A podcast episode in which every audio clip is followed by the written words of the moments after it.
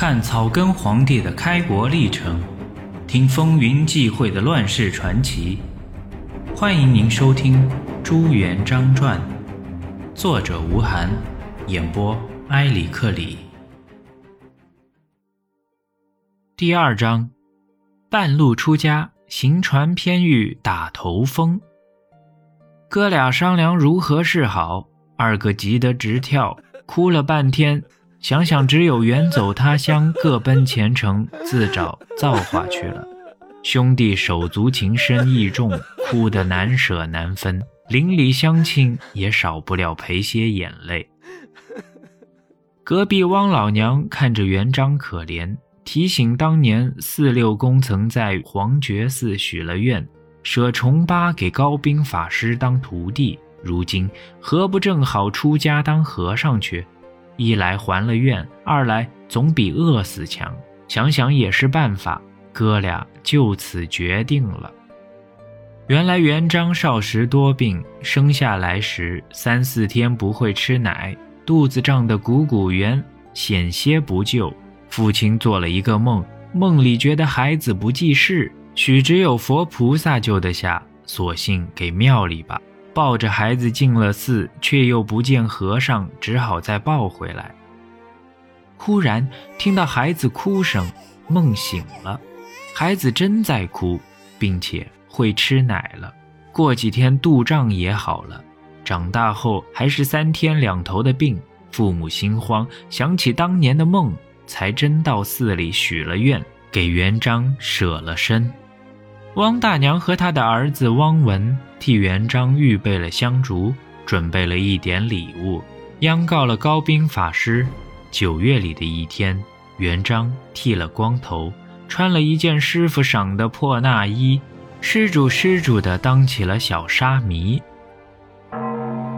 黄觉寺坐落在孤庄村西南角，规模不大，照例的金刚菩萨、妖魔鬼怪和平共处。寺庙已经衰落，香火并不兴盛。大红朱漆叶已剥落，殿瓦院墙满是青草，菩萨金刚蒙受尘垢。寺里八九个和尚也只会阿弥陀佛的混饭吃。元朝的寺庙受到政府保护，享有特权，有些田产收点田租。加上给村里人念经消灾、做佛事、超度亡灵，挣点小钱，虽然大鱼大肉吃不上，但总比干粗工苦活的过得安逸。原来当和尚也是一门职业，有诚心诚意的吃斋念佛、祈福消灾，真以为可以成仙成佛、得道升天的。但这类人并不多。有的是做了坏事躲进佛门以求得良心的安逸，有的是杀人放火犯了法的，为逃避官法的惩处而抱抱佛脚的，更多的是穷苦人的孩子为了活命度日而出卖苦力的。寺院里有的是有钱人布施的田地，挖地垦荒、扫地施肥也都需要劳力，多一个徒弟强过雇个民工。得力又省事，朱元璋正当年轻，有的是力气，正好派上用场。高兵法师便乐得做了这个人情。没有受戒的不能算作和尚，照规矩只能叫做小沙弥。至于真正弄经据典、弘扬佛法，那是不可能的事儿。朱元璋本性干练阴狠，自尊自信，料事颇神，息事很准，反应更快。天生一种领袖气质，在孩子群中是很受拥戴的。可是自从入了黄觉寺，情况就大不一样了。师伯师叔师傅师兄不说，光高兵长老的家家小小，个个都是长辈，得低声下气，成天陪着笑脸。就是打水煮饭的长工，也按先来后到、颐指气使的威风得很。这样一来。朱元璋除了做和尚的徒弟之外，还要兼做长老的小厮和长工的打杂，事情多，嫌弃也就多。天长日久，憋了一肚子火气，时刻想发作，却又不得不隐忍按耐，还是吃饭要紧。对活人发作不了，只好拿菩萨出气。一天扫殿扫累了，扫到伽蓝殿已是气喘吁吁，不留神绊住了伽蓝神的脚，跌了一跤，顺手抄起笤帚，狠狠地把伽蓝神揍了一顿。又一天，大殿上供奉的大红烛被老鼠咬坏了，元璋被长老数说了一顿。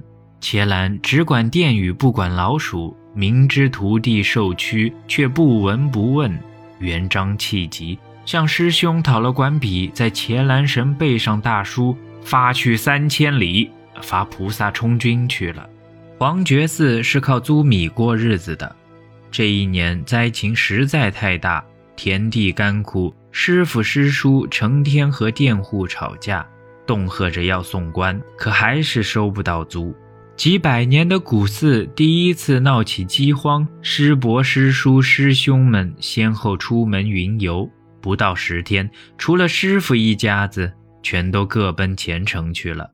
朱元璋才入寺五十天，最末一个被打发，没奈何。虽然做不得佛事，念不得佛经，也只有学着师伯、师叔、师兄们的样子，一若帽，一木鱼，一瓦钵。背加一个拳头大的包袱，拜谢师傅，硬着头皮背井离乡，四方云游去了。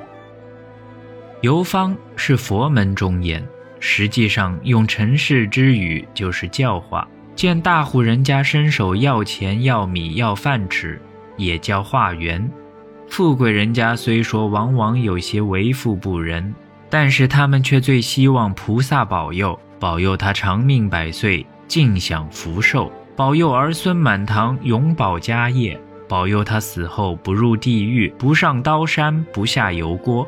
所以一般总乐于给和尚们一些施舍，自然也有吝啬的。和尚们也有办法，隔老远就将木鱼敲得整天架响，让左邻右舍都听见，不由得老板不出来。一把米几文钱是绝对少不了的。菩萨神仙是神圣的。可是他的徒弟们却并不怎么纯情，也有凭三寸不烂之舌，竟用谎话骗人。明明是钟离黄觉寺的，偏说是峨眉山金顶寺、天台山国清寺，还有普陀山什么寺的。反正和尚无籍贯，无从查对。再说一大套菩萨开光肃经的鬼话，送上化缘部，多少是一笔财喜，积少成多。只要腿勤，走上几百几千家，也就够花销一些时候了。听众朋友，现在您收听的是《朱元璋传》，作者吴晗，演播埃里克里。本集已播讲完毕，欲知后事如何，欢迎订阅收听。